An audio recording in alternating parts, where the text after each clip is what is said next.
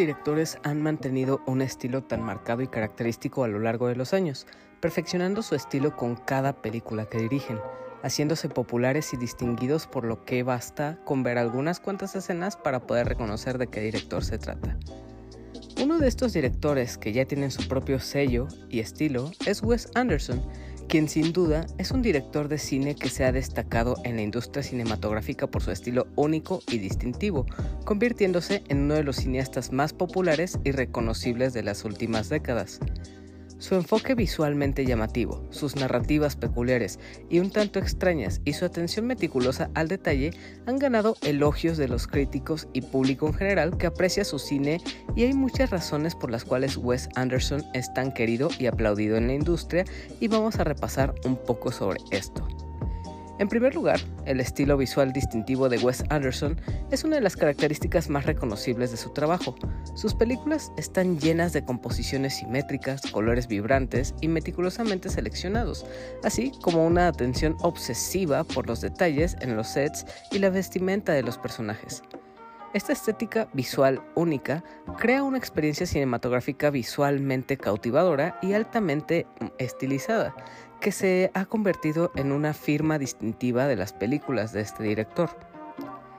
Además, otra de las razones por las que Wes Anderson es súper reconocido es por su narrativa tan inusual y excéntrica que maneja en casi todas sus películas.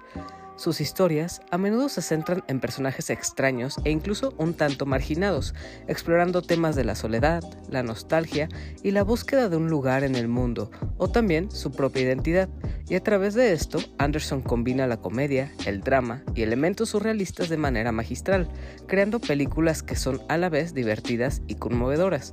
Y es debido a su habilidad para equilibrar la comedia y la melancolía que ha impactado con el público y así, con el tiempo, su popularidad ha crecido a través de los años. Otra razón por la que Wes Anderson se destaca en la industria del cine es su enfoque tan meticuloso y detallado en cada aspecto de la producción. Desde la dirección de actores hasta la selección de la música y la edición, Anderson es conocido por su control creativo y su atención a los detalles más pequeños. Cada elemento en sus películas está cuidadosamente considerado y contribuye a la visión general de la historia. Este nivel de artesanía y perfeccionismo se refleja en la calidad de sus películas y ha ganado admiración de críticos y cineastas por igual.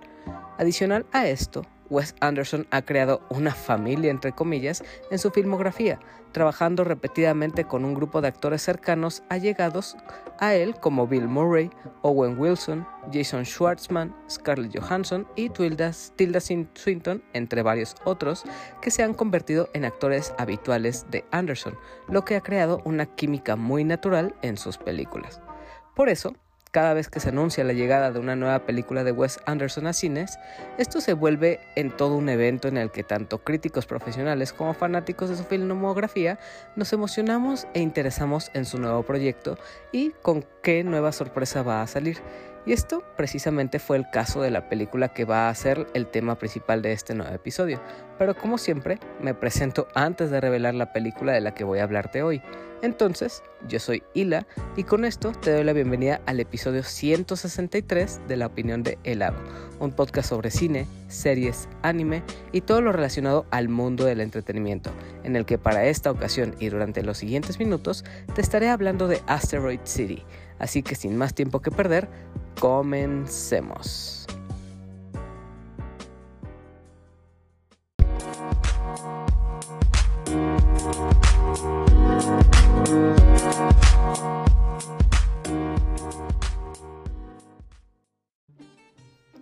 Como ya escuchaste, yo realmente me considero un fanático de Wes Anderson su cine es algo que visualmente siempre me vuela la cabeza por esta maestría que maneja en cuanto a la simetría y atención al detalle más mínimo que hay en cada una de sus escenas.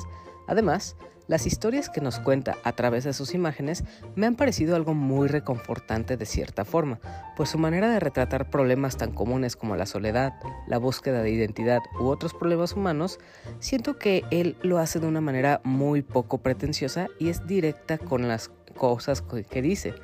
No las maquilla ni las dramatiza, las trata como realmente son, y aunque sus películas no son tan dramáticas ni son tan profundas como parecería, aún así sus historias dejan con un muy buen sabor de boca, y esto es una frecuente en toda su filmografía, y cada quien tendrá sus favoritas y las que más le hayan impactado, pero lo que podemos coincidir todos es que siempre que llega una nueva película de él, es algo que deja mucho de qué hablar y es algo que nos emociona a muchos de nosotros, y pues este caso sucedió precisamente con Asteroid City, película de la cual me estarás escuchando hablar y lo que me ha parecido.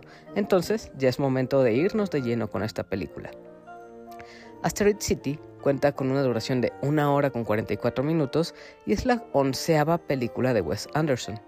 En caso de que no lo conozcas, lo cual me parecería bastante raro, igual lo habrás visto o reconocerás por películas como Fantastic Mr. Fox, The Royal Tenenbaums, Rushmore, Isla de Perros, El Gran Hotel Budapest, Moonrise Kingdom, Life Aquatic, en fin, una larguísima lista de películas. Y si aún así no lo reconoces, entonces ahí hay varios ejemplos que puedes ver para familiarizarte con él y así descubrir uno de los más grandes directores que hay actualmente. Continuando con Asteroid City, como siempre, aquí tenemos una enorme lista de actores que tienen participación en esta película, entre los que están Jason Schwartzman, Scarlett Johansson y Tom Hanks como sus actores principales en esta película, pero también podemos ver a Jeffrey Wright, Tilda Swinton, Brian Cranston, Edward Norton, Adrian Brody, Liv Schreiber, Maya Hawke, Steve Carell, Matt Dillon, Willem Dafoe, Margot Robbie, Tony Revolori, Jake Ryan, Jeff Goldblum, Sofía Lillis, entre muchos, muchos, muchos otros. Pero creo que esos son los más relevantes. Y si realmente menciono todos los que hay en esta película, realmente no terminaría con esta lista nunca. Y ahora que ya sabemos todo esto, es hora de pasar a la historia que nos cuenta Asteroid City. Ambientada en 1955, la película toma lugar en Asteroid City, un pueblo desértico ficticio donde se llevará a cabo una convención de aspirantes a astrónomos o cadetes espaciales, organizada especialmente para reunir a estudiantes prodigio y padres de todo el país con el objetivo de que ellos presenten proyectos escolares relacionados con la astronomía y también compartir su pasión y conocimientos entre estos niños genios. Pero durante la celebración de este evento, este se ve radical y sorpresivamente interrumpida por una serie de acontecimientos que, que, cambiarán el mundo y la vida de todos los que viven y asisten a este pequeño pueblo en medio de la nada. Así como lo pongo ahora mismo, la historia que nos cuenta esta película podría parecer muy sencilla o más bien parece no decirnos mucho o nada, y es que realmente la historia que abarca Asteroid City de cierta forma solo es un medio para mostrar otras cosas, profundiza más en cosas muy en concreto y específicas, como la situación por la que están pasando unos personajes o incluso meramente para hacer gala de todos los colores pastel, la simetría y el orden tan detallado que tiene cada escena y cada cuadro de la película. Y es que a decir verdad, Asteroid City es algo muy teatral con su forma de entablar todas las conversaciones, cómo se mueven y actúan todos los personajes, y hasta el mismo escenario parece parte de una obra de teatro, pues este pueblo parece como si incluso fuera una maqueta. Igual, todas las cosas, todas las casas, los autos y en sí el pueblo entero es algo que sí parece como si fuera ensamblado como para una obra de teatro. Y es que la verdad sí siento que con todo esto sí se vuelve una película cuya trama pues es muy difícil de explicar, más que con solo eso que acabo de contarte, ya que hasta a mí me costó agarrar el, el hilo sobre qué quería contar esta historia al final. Pero eso sí, estética y visualmente creo que es la más perfecta de las películas que ha hecho este director. Si pudiera aportar más a esa trama que mencioné y que nos cuenta esta película, es que esta es contada por tres actos muy marcados como introducción, problemática y final. Y por esta estructuración, tal vez esta sea la película con la historia más sencilla y simple de todas las películas de Wes Anderson, pero creo que al mismo tiempo es la más bonita y perfecta visualmente, pues es muy notorio que esta cinta se concentra mucho más en cómo luce en pantalla y cómo está armado todo tan a detalle, y eso hace que se vea muy pero muy hermosa a costa de descuidar totalmente el argumento o la historia que quiere contar, lo cual realmente a mí no me molesta tanto que este aspecto argumental se, se pierda tantito. También recordemos que usualmente los mundos que crea Wes Anderson son muy mágicos, por así decirlo. Todo lo que está sucediendo en pantalla realmente luce como algo sacado de un mundo mágico o de otro planeta, y eso es gracias a todos los elementos y homenajes que conforman todas sus obras. Vaya, hasta puedo decir que tratándose de Asteroid City, además de esa magia que la envuelve, también es algo muy meta-referencial, ya que hace esto de meter una historia dentro de otra historia. Ya que la veas, entenderás a qué me refiero con esto. Pero bueno, aunque diga que el argumento de esta película es un poco débil, no significa que ésta carezca de uno, pues de hecho, detrás de esa historia tan simple y lineal, sí hay una cierta profundidad y complejidad dentro de sus personajes, y esto ha sido una constante en el cine de Wes Anderson, y se ve que él sabe narrar historias de amor, de comedia, e historias muy armoniosas que muestran ciertas emociones de manera muy peculiar, y aquí en Asteroid City, Habla mucho del existencialismo, de la muerte, la religión, la tragedia, el no saber dónde estás ni cómo hacer las cosas y también la soledad. Y todos estos temas los sabe llevar y desarrollar bastante bien con cada uno de sus personajes. Por ejemplo, los más complejos y desarrollados son Oggy, interpretado por Jason Schwartzman, un fotógrafo de guerra, Scarlett Johansson como Mitch, una actriz que todavía no sabe cómo finalizar una actuación o concretar este papel que está teniendo, también Edward Norton como Conrad, un director de una obra de teatro, y Jake Ryan como Woodrock, un niño que acaba de perder a su madre y realmente no sabe cómo conciliar todas estas emociones y todo lo que siente. Y aunque no compartan los mismos problemas o preocupaciones, hay un determinado momento en el que sí tenemos un enfoque en ellos, en el que se toma poco tiempo para contarnos por lo que está pasando cada uno de ellos y creo que sí hay cierto momento en el que le prestan más atención a estos tres personajes en específico. Y hablando de esto, y esto es algo que le juega en contra, con toda esta historia que vemos y el desarrollo con sus personajes, sí siento que esta película tiene un ritmo un tanto interrumpido que sí llega a cortar varias escenas en momentos poco adecuados, ya que por momentos corta una escena en la que podríamos estar riendo o estar interesados en la conversación o situación que está pasando, pero de golpe el director corta la, escena y pasa a otra que no tiene nada que ver ni está conectada a la anterior. Y pues siento que a veces no es, esto no es muy bueno para el ritmo que llevamos en la película y pasa varias veces. No es como que suceda una sola vez y de ahí ya pues se recupera. No, esta es una constante en toda la duración de la película y no creo que le juegue tan bien esta ocasión. Pero eso sí, ya dejando de lado el argumento, Creo que en, con Asteroid City, Wes Anderson va más allá que en sus últimas películas. Esto ya no se trata de, solo una estética bonita y simétrica, ya es algo que solo este director es capaz de hacer. Y creo que puedo atreverme a decir que visual y técnicamente esta sí es la mejor obra de Wes Anderson y es donde más impregna su sello característico y donde más lo ha dominado. Ni se diga que como antes, esta es también una película coral, que incluso tiene muchos cameos y participaciones de actores súper importantes y renombrados en la industria. Y es que son tantos que si por algún momento te distraes, podrías perderte de esa participación. Pero aún así, Ver este desfile de actores tan populares y queridos simplemente habla de la admiración que se le tiene al director y cómo prácticamente todos quieren aparecer en sus películas por al menos un segundo. Y pues algunos van a tener más tiempo en pantalla y relevancia en esta película, pero dentro de sus personajes principales o más importantes, sí puedo decir que todos tienen el mismo peso e importancia y trata a todos por igual. No es como que podamos decir que uno sea más importante que el otro o que su historia sea más importante que la de los demás. Y es que sí es obscena la cantidad de personajes y actores que podemos ver, y cada uno teniendo su mini arco narrativo o, con su propia microhistoria, que se desarrolla conforme avanza la película. Y cada una se podría ver como una historia independiente sin necesidad de hilarla realmente a la historia general de Asteroid City. Como que cada microhistoria es su propia cosa y se puede aislar completamente del resto. Desafortunadamente, el tener a tantos actores en pantalla no me parece que funcione del todo bien para esta ocasión. De hecho, creo que Asteroid City es la película de Wes Anderson en la que más personajes podemos ver. Nunca, creo que nunca había integrado a tantos actores, y pues muchos de estos al final no tienen un peso narrativo en la historia. Podría decirse que simplemente saludan, dicen una pequeña línea y se van. Y pues con tantos actores de renombre, desafortunadamente muchos de estos quedan desperdiciados. no se aprovechan en lo absoluto, y al mismo tiempo, al tener a tantos personajes en pantalla, los personajes que se supone que deberían ser los principales pasan desapercibidos de cierta forma, y eso al final llega a cansar o desinteresarte en lo que realmente es importante, ya que pues muchos personajes como su aparición es muy momentánea, pues no, no te atrapa tanto o sus personajes los tomas muy a la ligera.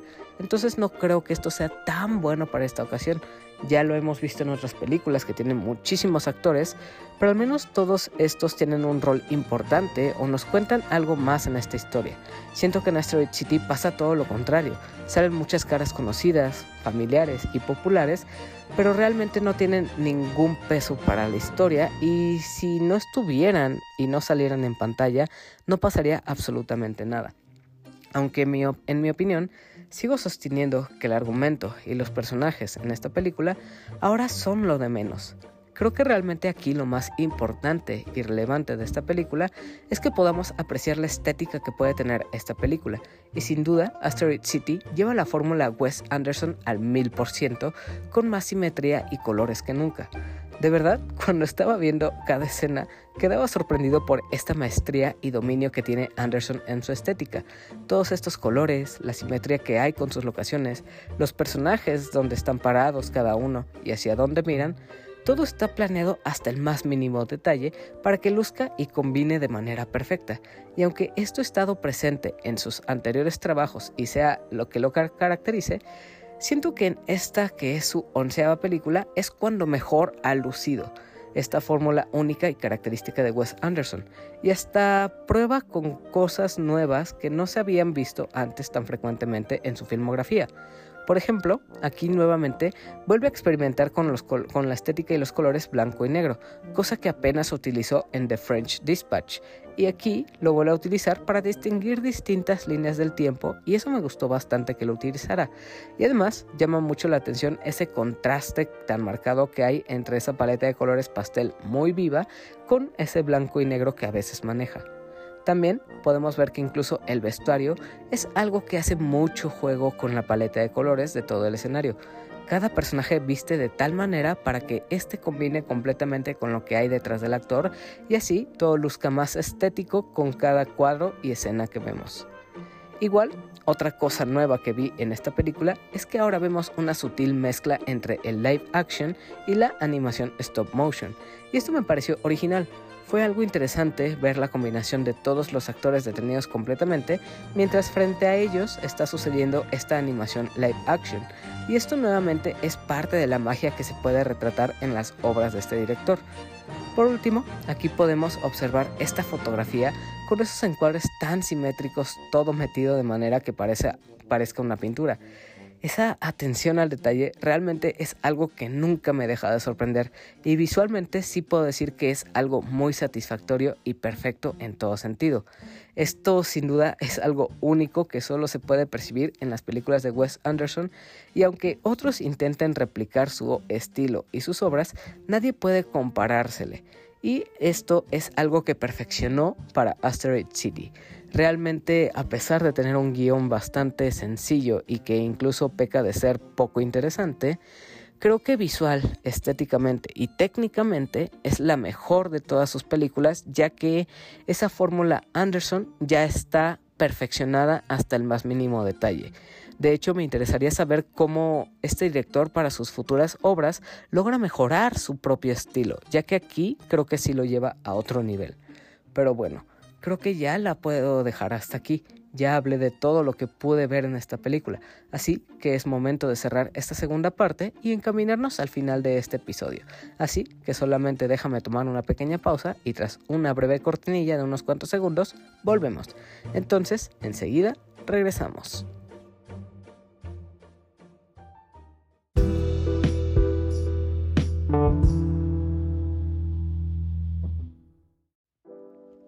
En conclusión, Asteroid City es una película bastante buena para ver para los fanáticos de la fotografía y también fanáticos del director. En cuanto a si tú eres alguien que no conoce a este director, no creo que sea la mejor opción para que veas, ya que seguramente se te hará algo aburrido y cansado o incluso no sabrás hacia dónde va esta película. Vaya, incluso he escuchado de otras personas que dicen que dentro de su sala algunas personas se han salido y puedo entender el porqué de esto. Como primera película de Wes Anderson no la recomendaría mucho. En ese caso, sería mejor que vieras primero películas como El Gran Hotel Budapest, Moonrise Kingdom o Fantastic Mr. Fox. Y si esas te han gustado, entonces sí, aviéntate Asteroid City y así seguro sí te va a gustar y vas a entender más o menos de qué va este estilo tan característico de este director. Sin duda creo que esta película la van a disfrutar los más clavados en el cine de Wes Anderson. Quienes conocen su estilo visual, el humor que maneja y su manera de contar las historias, pues son los que más van a disfrutar esta película. En cambio, a quienes no están familiarizados con él, puede ser un poco raro de ver, pero incluso dentro de los mismos fanáticos pueden surgir la pregunta de si esto es lo más de lo mismo o si ya le falta originalidad o creatividad a este director. Yo realmente no lo creo. Hasta ahorita su cine no me ha cansado en lo absoluto. Eso sí, no creo que Asteroid City sea la mejor de sus películas considerando todos sus elementos. Yo creo que sí es mejor que French Dispatch, que fue la penúltima película que sacó y fue muy criticada, pero dentro del resto de toda su filmografía no creo que sea la mejor, aunque sí es una muy buena película para ver y yo personalmente la disfruté muchísimo. Pero bueno, eso es todo lo que tengo que decir sobre Asteroid City. Recuerda que si quieres ver esta película, la puedes encontrar ahora mismo en cines de todo México y posteriormente, como, como todas las películas de Wes Anderson, esta estará más adelante disponible en la plataforma de Star Plus. Entonces, si la ves, espero puedas contarme en redes sociales qué te ha parecido para que así más personas puedan animarse a verla. Si lo haces, no olvides seguirme en redes sociales para que puedas contarme tu opinión sobre este episodio, sobre la película y también para que estés al tanto de los nuevos episodios para que incluso puedas participar tú en ellos con tus mensajes o preguntas. Los enlaces a mis redes sociales, tanto personales como los del podcast, y también los enlaces a las plataformas donde se aloja este podcast, lo puedes encontrar en la descripción de este episodio en el enlace a Linktree, así que no hay pierde para que puedas seguirme. Igual, ahí en la descripción del episodio está un enlace para que puedas unirte a la comunidad de Discord en la que ahí estamos hablando sobre los estrenos de la semana, algunas recomendaciones, los podcasts que voy a estar grabando próximamente y así pues se una y crezca más esta pequeña comunidad que es la de la opinión de helado. Dicho esto, ahora sí, pasemos a la sección de preguntas y mensajes que quienes siguen en redes a este contenido y a mí también personalmente han mandado para este nuevo episodio a través de la convocatoria que publico siempre antes de grabar. La primera pregunta es de Roll, quien pregunta, top 3 de películas de Wes Anderson.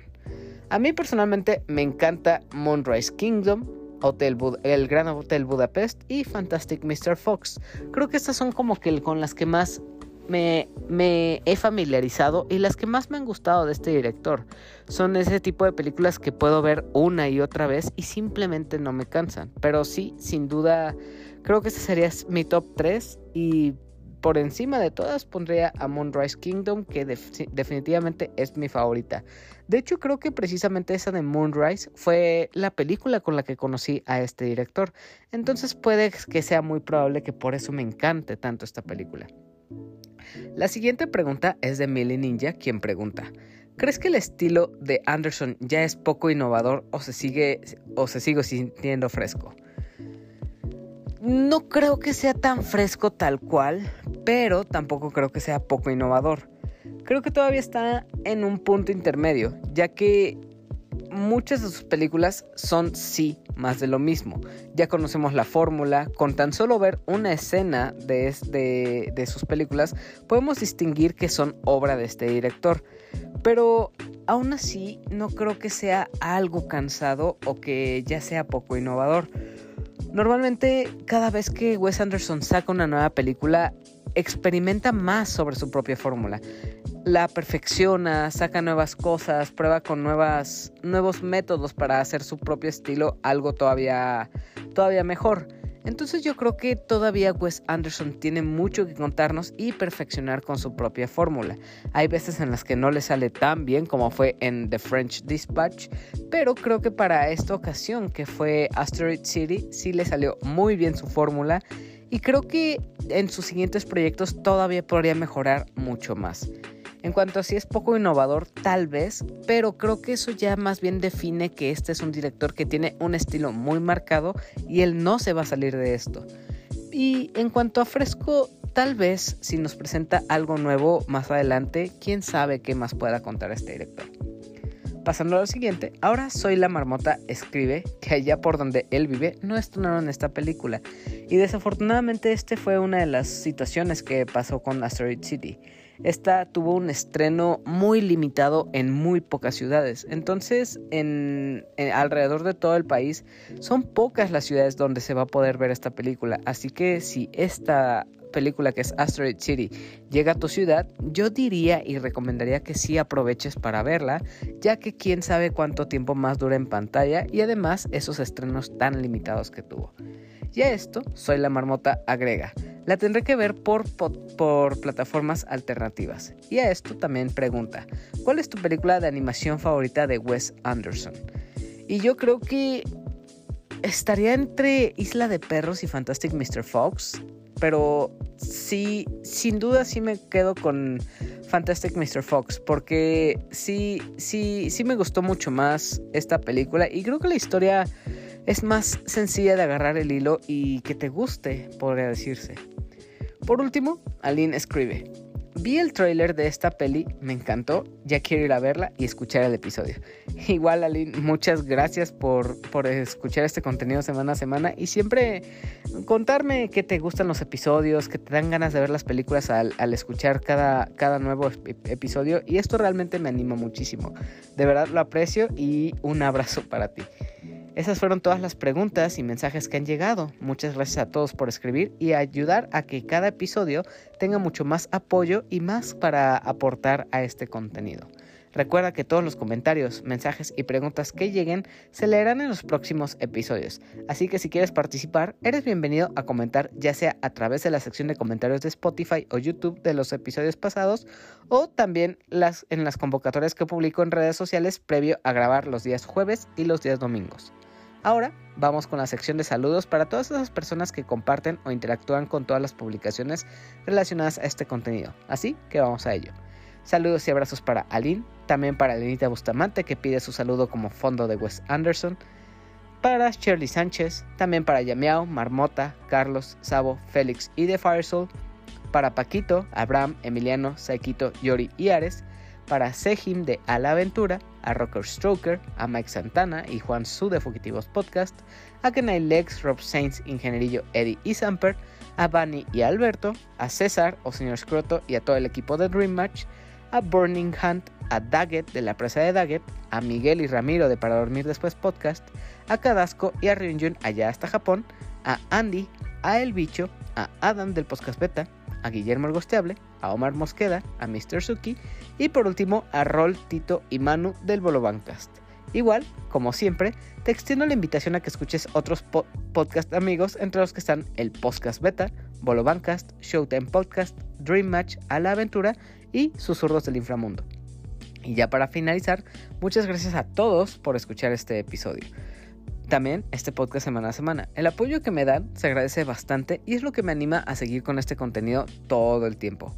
Que por cierto, recuerda que ahora, ya con este episodio, hay más de 160 episodios con temas de cine, series y anime muy variados en los que yo grabo solo o incluso estoy con un invitado. Así que si quieres escuchar el resto de episodios, pues te invito a seguir este contenido en plataformas de audio como Apple Podcast, Spotify, Pocket Cast, Anchor, iBox, Google Podcast o hasta YouTube. No olvides suscribirte en tu plataforma favorita y también dejar una calificación en Apple Podcast o Spotify para que así este podcast sea recomendado por el mismísimo algoritmo.